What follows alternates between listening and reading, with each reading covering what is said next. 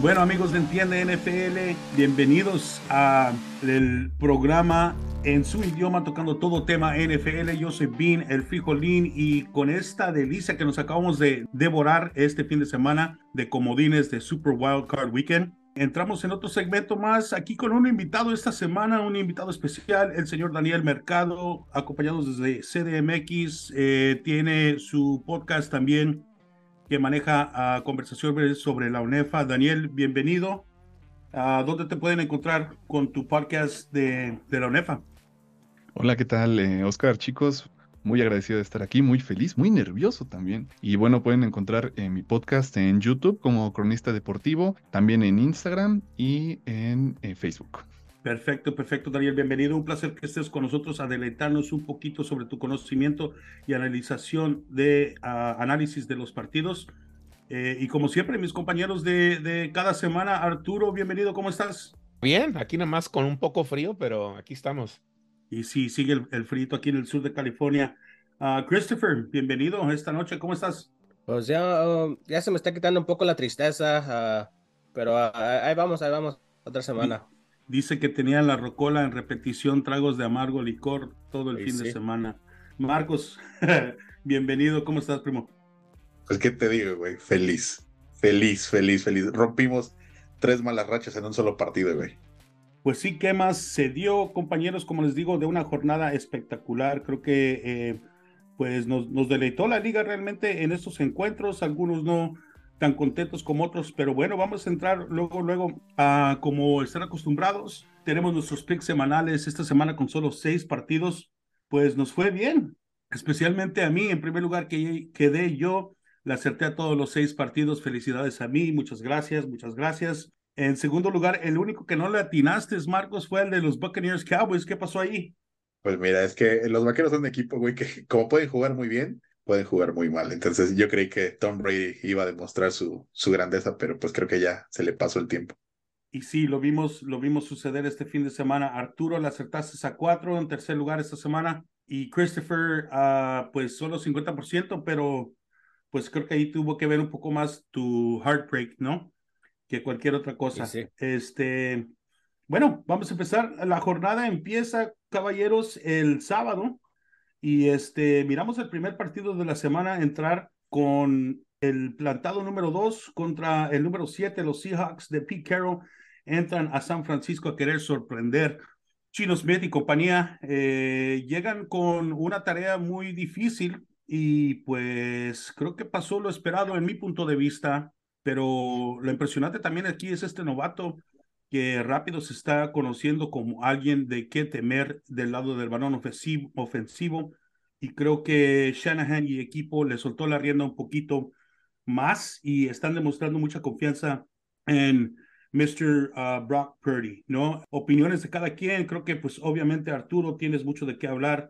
Uh, déjanos saber qué pensaste del partido, tu análisis y este, pues, ¿qué más?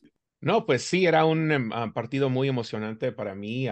Empezaron ofensivamente muy, muy bien. Creo que las primeras tiradas de Brock Purdy eran un poco, no, no muy buenas, uh, porque estaban diciendo que por la lluvia había, estaba lloviendo un poco, pero como que se calmó poquito y ya uh, estaba haciendo unas jugadas muy buenas con sus pies, uh, como estaba corriendo con, con la bola y, y, no, no era algo muy esperado de Brock Purdy porque todavía, todavía no tiene tanto video que, que lo puede hacer.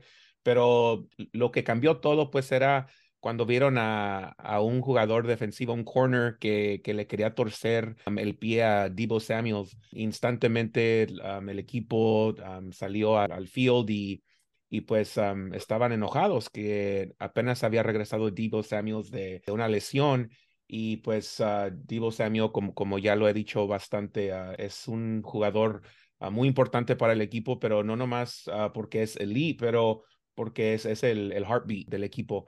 Y entonces es, esa jugada como que comenzó the complete domination en, y, y, al fin pues no, no tuvieron las respuestas para, para, el equipo.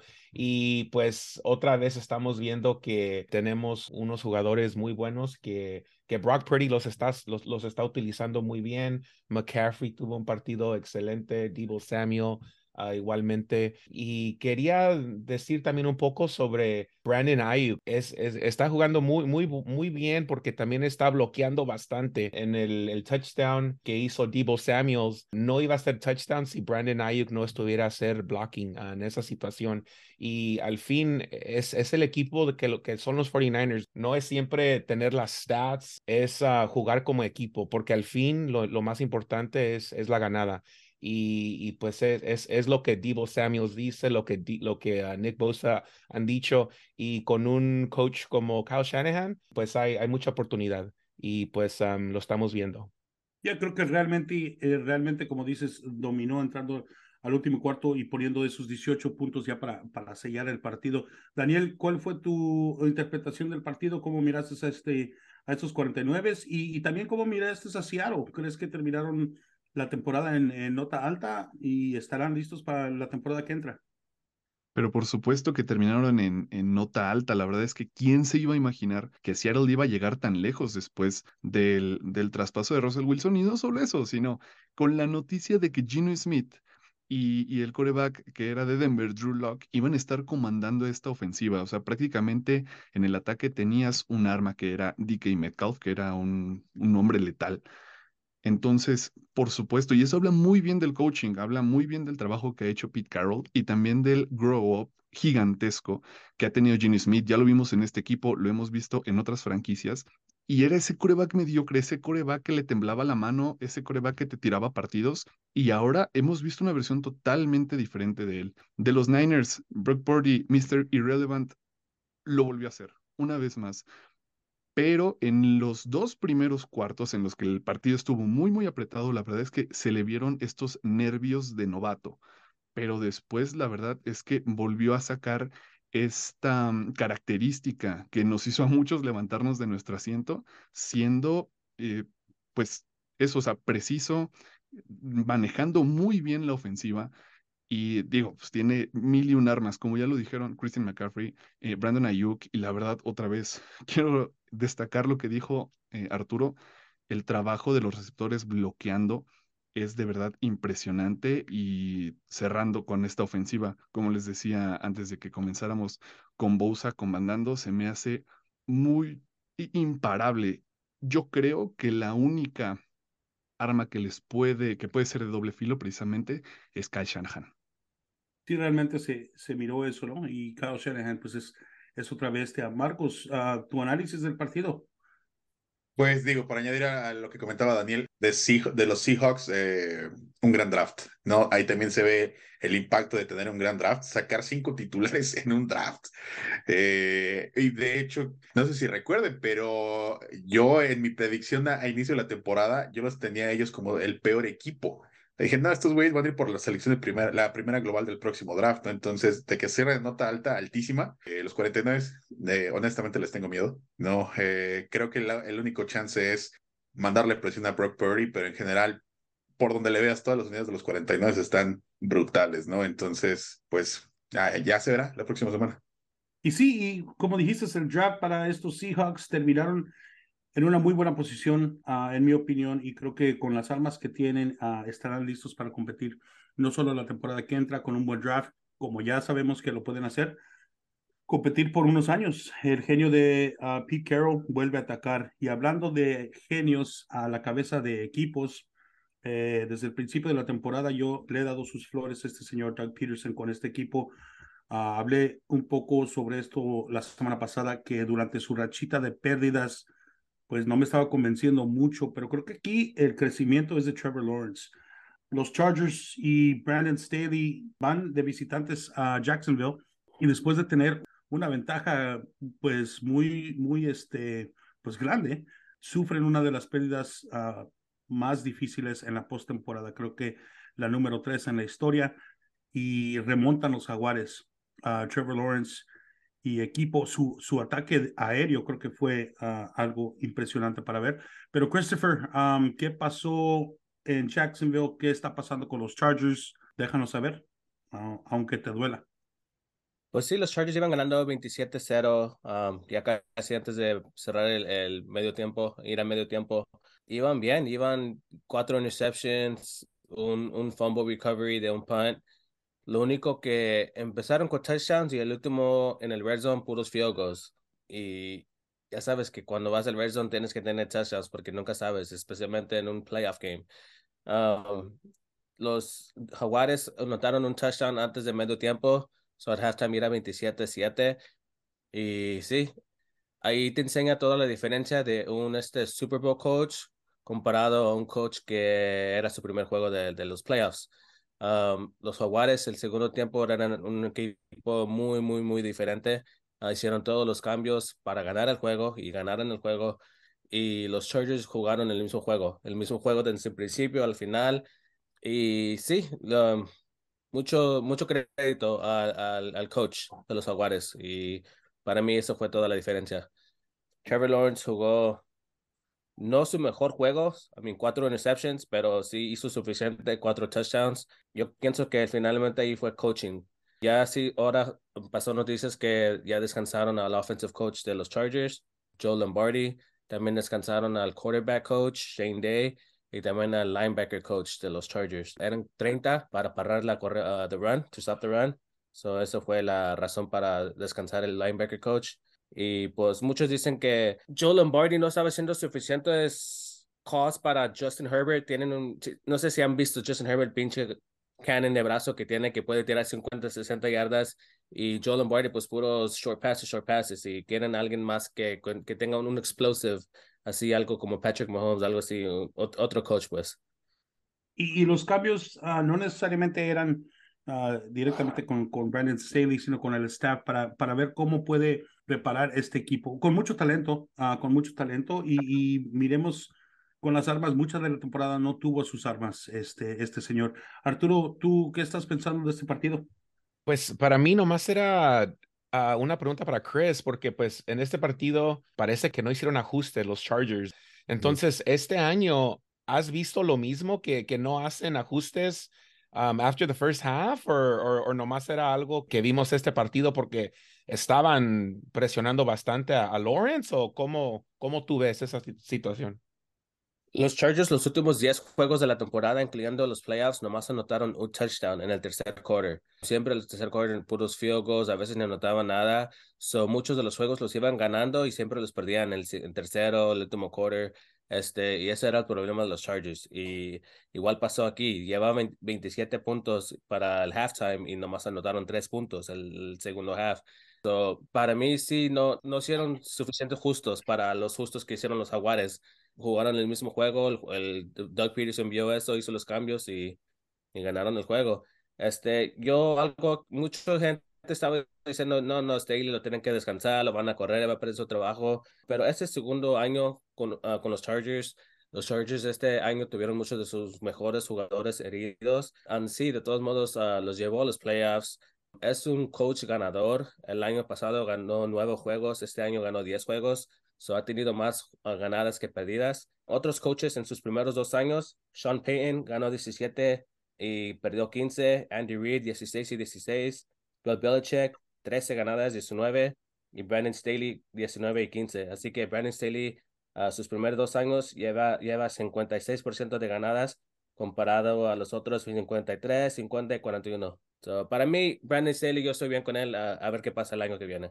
Es muy buena nota y vuelvo a agregar, creo que mucha de la temporada no jugó con el equipo saludable, ¿no? Creo que lo miramos en el, en el beauty meter que, que, que tienen, que es 85% del equipo estuvo lesionado por una buena parte de la temporada. A, a, mí lo interesante, como les dije, este Trevor Lawrence, de que aparte de sus cuatro intercepciones o tres intercepciones, uh, remonta en, la, en la, el tercer cuarto y hace como un go-up, ¿no? Después de los ajustes, Marcos, ¿tú cómo miras pues yo quiero hablar por parte de, de, acerca de los Chargers, ¿no? También que honestamente creo que llegaron uh, muy lejos, ¿no? Eh, tomando en cuenta la temporada que tuvieron, ¿no? Muchas lesiones. Eh, yo, bueno, hace, una, hace unas semanas, de hecho, hablábamos que no creíamos que fueran a clasificar a los playoffs, ¿no? Entonces, eh, creo que hicieron mucho, ¿no? y por parte de los Jaguars, Doug Peterson es, pues está mostrando como el callback whisperer, ¿no? y Trevor Lawrence va invicto los sábados desde el colegial y parece que vuelve a tener un partido este sábado, ¿no? Daniel, ¿tu opinión del partido? Bueno, aún así me parece que hay que hablar muchísimo del coaching porque sí, hubo muchísimas lesiones a lo largo de la temporada, pero también pues tienes en tu equipo al Offensive Player of the Year. Y se habló muchísimo de, de que este equipo iba a ser un contendiente a Super Bowl. Entonces, con el resultado de la temporada, tal, bueno, como dicen, muchos están hablando de que si Staley está ahí porque es eh, amigo de Sean McVay, que ya hay que quitarlo de este puesto. Tal vez no haya que quitarlo en este momento, pero creo que de cierta forma está condicionando los resultados de la siguiente temporada, porque si vuelve a haber un, un fracaso prácticamente como este, pues entonces sí podrían reemplazarlo. Del lado de los jaguares, también el coaching. Es que Doc Peterson, ir 27 a 0, uno lo volteaba a ver y estaba sereno el hombre. O sea, no, no, no gritaba, no se le veía desesperado. Y eso se lo compartió a todo el equipo y en especial a Trevor Lawrence, que fue después cuando empezó en, el en la segunda mitad a resolver, a alargar las jugadas, a tomar mejores decisiones. Y eso fue lo que les dio el partido. Pero también los Chargers es que les ayudaron muchísimo y, y hay que hablar de lo que hizo Joey Bosa. O sea, les dio prácticamente el partido cuando el mental es un factor en este deporte como prácticamente en todos pero más en estas situaciones. No puedes hacer ese tipo de conductas, no puedes tener ese tipo de conductas en un partido como estos, en una situación como estas en, los últimos instantes del, del, encuentro, cuando el momentum está totalmente del lado de Jacksonville y les está regalando prácticamente los puntos. Y eso fue por lo que perdieron los Chargers. Y sí, aparentemente, Daniel, a, tu tema de este muchacho Nick Bosa, parece que este árbitro ya tiene un historial con, uh, con Bosa. No estamos seguros qué sucedió, pero parece que algo dice y como que lo persigue el ref, como, como dicen en inglés, egging him on, ¿no? Presionándolo. Y pues ya intercambian un poco de palabras, pero pues no se mira realmente qué sucedió. Uh, pero aparentemente el historial es desde, desde el nivel colegial cuando hubo una controversia con este mismo árbitro y Nick Bosa, y a lo mejor es algo personal de todas maneras, creo que eh, echas a perder lo que está haciendo eh, el resto de tu equipo, ¿no? Si no te puedes controlar en una situación, uh, pues, tan importante como esa. Y este, hablando de controlarse en una situación tan importante, creo que este otro partido nos trajo algo de sorpresa, uh, porque los delfines llegan a Búfalo y este, casi sorprenden, ¿no? Casi um, le quitan la oportunidad a los Bills de avanzar con todo y su quarterback de tercer uh, nivel. Skyler Thompson y, compañía casi dan la sorpresa. Uh, ¿Cómo miraron este partido, uh, Daniel? No, hombre, me parece una forma impresionante en la que los Fins pusieron en aprieto uno de los dos easy picks que había para la jornada. La defensiva de los Dolphins con el pass rush, pues pudo contener en cierta forma a, todo el poderío de Josh Allen y compañía. O sea, hicieron siete capturas al coreback, aguantaron muy bien el ataque y forzaron cuatro fumbles. Mm, me parece que solo recuperaron uno, pero el trabajo ahí está. Y por otro lado, lo que está haciendo Skyler Thompson, o sea, la ofensiva de Miami era lo que menos era prometedor en el encuentro porque pues ya le hemos, ah, bueno, ya se ha hablado mucho. Con Tua había una gran posibilidad de que pudieran ganar. Con Bridgewater mm, podía ser, pero con Skyler Thompson me parece que pues prácticamente nadie esperaba nada. La, la ofensiva podía ser pues casi una inofensiva, pero dieron un gran partido. Skyler Thompson se vio bien y cuando la defensiva de los Bills lograba pararlos, pues yo decía, es que la verdad ya no le puedo pedir más al tercer coreback o sea, hicieron todo lo que pudieron, dieron un gran partido a pesar de, de lo que pasaron en la campaña, dieron una gran temporada y para mí terminaron muy bien dándole un gran partido a los Bills. Y sí, y, y los Bills eh, eh, en papel, en todas las estadísticas, dominaron el partido. Yardas en total, rushing yards, incluso están en, penalty. Solo, solo recibieron dos castigos por 13 yardas para haber dominado de, de manera tan impresionante y solo ganar por tres puntos en contra de este equipo que no tiene a que no tiene Bridgewater. creo que sí, tuvo mucho, mucho de qué hablar los delfines esta temporada y creo que están en una situación ideal con este coach. 20 años, joven, hambriento y listo para, para lo que se le viene su tarea. Marcos, ¿cuál es tu opinión de, de este, tu favorito Josh Allen, no? Y te faltó decir del coach de los Delfines, ¿no? Y medio pachecón, ¿no? Digo, algo estaba haciendo raro en la cancha. Sí, sí, parece, no sé si miraron eso, ¿no? Que lo cacharon, parece que pegándole a un vape. Um, pero pues igual tú ves a ver qué estaba fumando, ¿no? A la, a la monita, güey, pero bueno, esa es otra historia. No, yo lo único, eh, el apunte sobre Josh Allen, ¿no?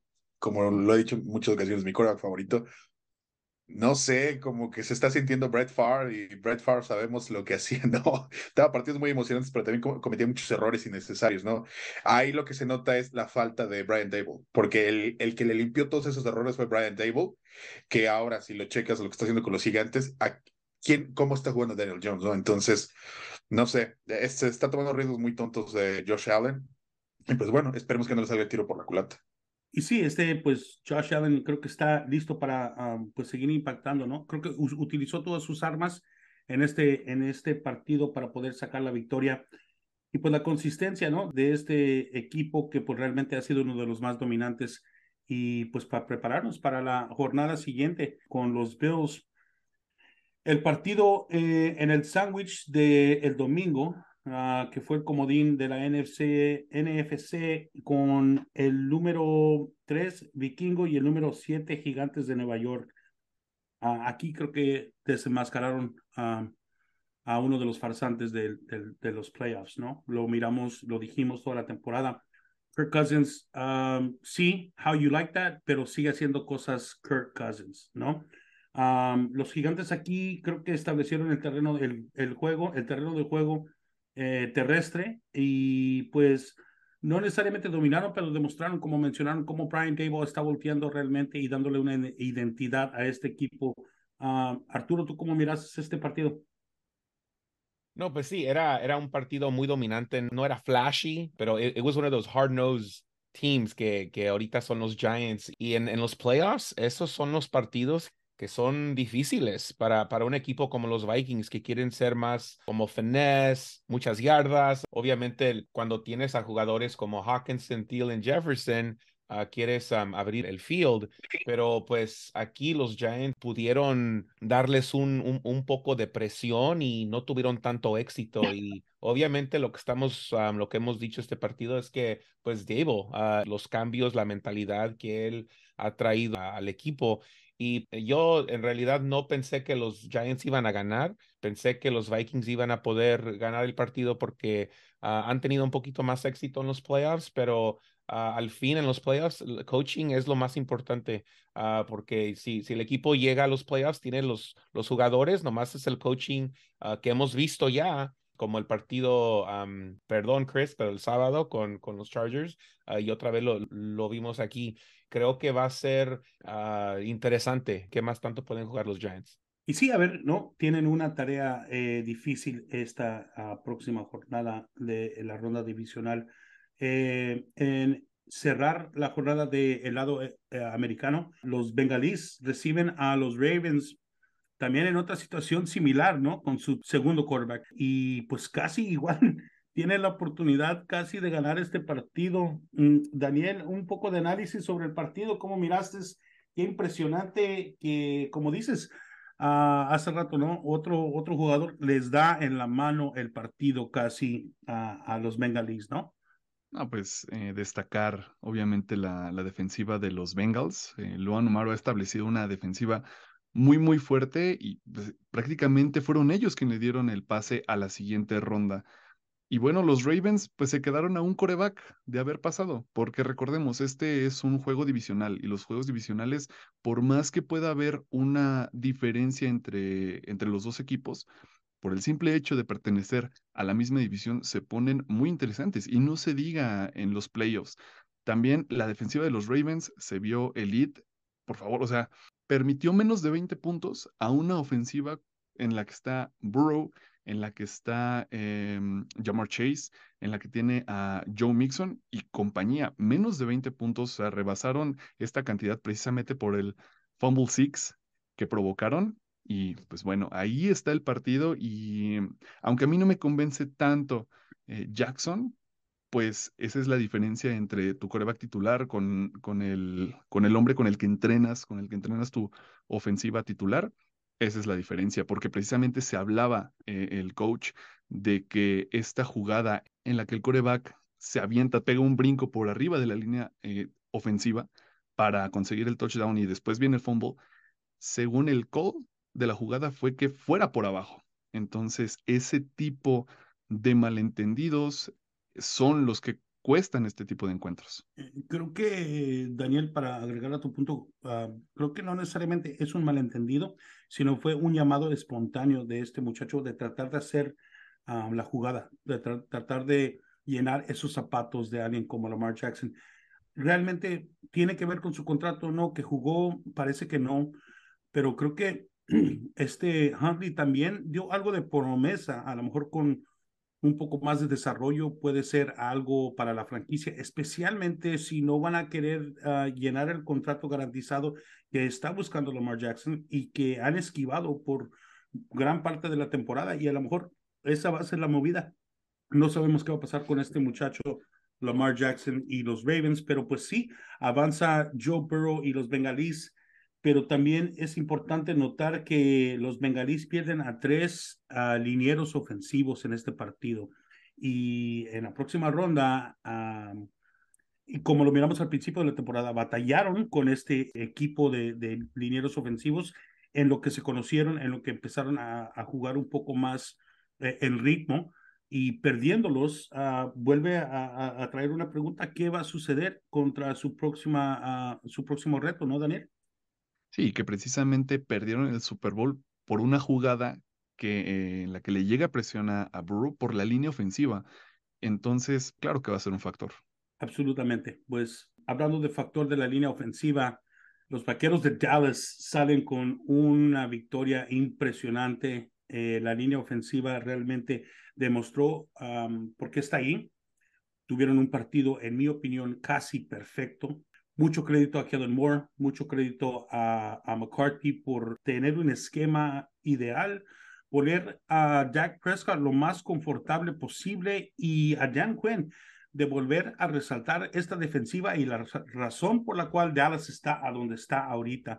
Uh, Marcos lo ha dicho, va a llegar este equipo tan lejos como la defensiva lo va a llevar pero pues no está nada mal tener un remonteo de partido y de estadísticas como la que tuvo Dak Prescott. Ahora sí nadie puede decir que fue un partido en el cual hizo estadísticas en tiempo perdido o cuando ya está ganado el partido. 305 yardas, 5 touchdowns totales, 4 en el aire, 1 terrestre. Tony Pollard tiene un partidazo, uh, como mencioné, la línea ofensiva.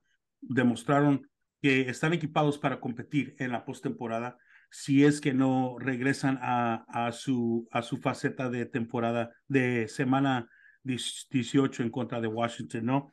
Pues, ¿quién va a agregar algo? Parece que Marcos tiene ganas de platicar referente a los vaqueros, ¿no, Marcos? Bien lo dijiste, creo que eh, planearon y jugaron el partido perfecto, ¿no? Salvo el tarado de su pateador, ¿no? Este que además impuso un récord, cuatro puntos extra fallados, creo que es un récord que va a durar por muchos años, ¿no? Pero algo que habíamos hablado eh, y que yo he dicho a lo largo de la temporada, en especial la, segunda mitad de la temporada, ¿no? Y viene de alguien que no, no, no soy fan de Dak Prescott, ¿no? Pero ese güey dejó de ser el problema del equipo ya desde, desde esta temporada, ¿no? El problema ya no era él. ¿no? El problema era más bien los esquemas, el cómo se planeaban los partidos, el si tú sabes que eh, él está de cierto modo limitado, ¿Para qué lo pones en situaciones en las que no puede triunfar? Este fue el partido perfecto donde lo pusieron en modo para poder triunfar. Eh, tuvo muy buenas jugadas. Digo, creo que demostró que, pues si no está en el, en el top 10 de corebacks, sí es el 11. La verdad, no hay quejas en, en, ningún nivel de los vaqueros. Además de que rompieron tres malas rachas, ¿no? Eh, no ganaban un partido como visitante en playoffs desde hace 30 años. No le habían ganado a Tom Brady. Tom Brady iba 7-0 contra ellos. Y además, también no recuerdo cuánto tiempo tenía que no ganaban utilizando el, el jersey azul marino, ¿no? Entonces, eh, los vaqueros, lo último que habíamos estado diciendo, ¿no? El peor enemigo de los vaqueros son los vaqueros. Si juegan contra San Francisco como jugaron ayer, pues digo, pueden llegar incluso al juego grande. Y es que precisamente se juntaron estos dos aspectos, que la verdad es que el partidazo de Dak fue su juego perfecto, se conectó muy bien con sus receptores, eh, corrió Tony Pollard siendo Tony Pollard, a mí me encanta este corredor, Pero por otro lado, Tom Brady, muchísimos desconocimos al señor Brady porque son muy pocos los partidos en los que se le, se le ve así, haciendo malas lecturas, tomando malas decisiones, no estando coordinado con sus receptores. Eh, para mí ha sido el, su peor juego, al menos en, en los últimos años, y eso también, pues hay que ponerlo en la mesa, ¿no? Sí, jugaron muy bien los vaqueros, pero es que también jugó muy mal Tampa Bay. Yo obviamente no, no veo los, los partidos de los Cowboys. Ah, no me gusta gastar mi tiempo de ese modo, pero pues obviamente es playoffs. Lo que vi, en realidad la defensiva despertó a este partido y, vimos que Tom Brady estaba ahí como, como un peor que, que Mr. Irrelevant, porque pues Brock Purdy ya sabemos que you está jugando como elite, ¿verdad? Pero Tom Brady estaba batallando bastante y había muchos jugadores que, como dijo Daniel, no estaban coordinados, estaba tirando unos pases que no estaba el receiver ahí, como que no estaban en, la misma jugada y, es, yo no, no recuerdo ver a Tom Brady de ese modo. Entonces, ah, en realidad sí, los, los Cowboys defensivamente llegaron a ganar y, pues estoy interesado a ver ah, cómo llegan a, a, The Bay Area el domingo. Y sí, y solo para terminar, uh, agregarle un poquito al narrativo de Brady, no creo que lo volvamos a ver en un uniforme de Tampa Bay. definitivamente creo que fue su peor partido en, en, en ese uniforme, en casa, no conectando, pero más que nada creo que se miró, se volvió a mirar como lo miramos a media temporada, ¿no? Que algunos de nosotros ya lo había descartado y habían dicho ya, ya, ya estuvo, no se miraba inspirado hasta lo de lo del divorcio, ¿no? Que se quitó ese peso de encima y creo que ahora el peso que tiene es la decisión de que si va a seguir, seguir su carrera porque pues los 45 años ya se le notaron y en su frustración hace una jugada muy fuera de su carácter de, de Tom Brady.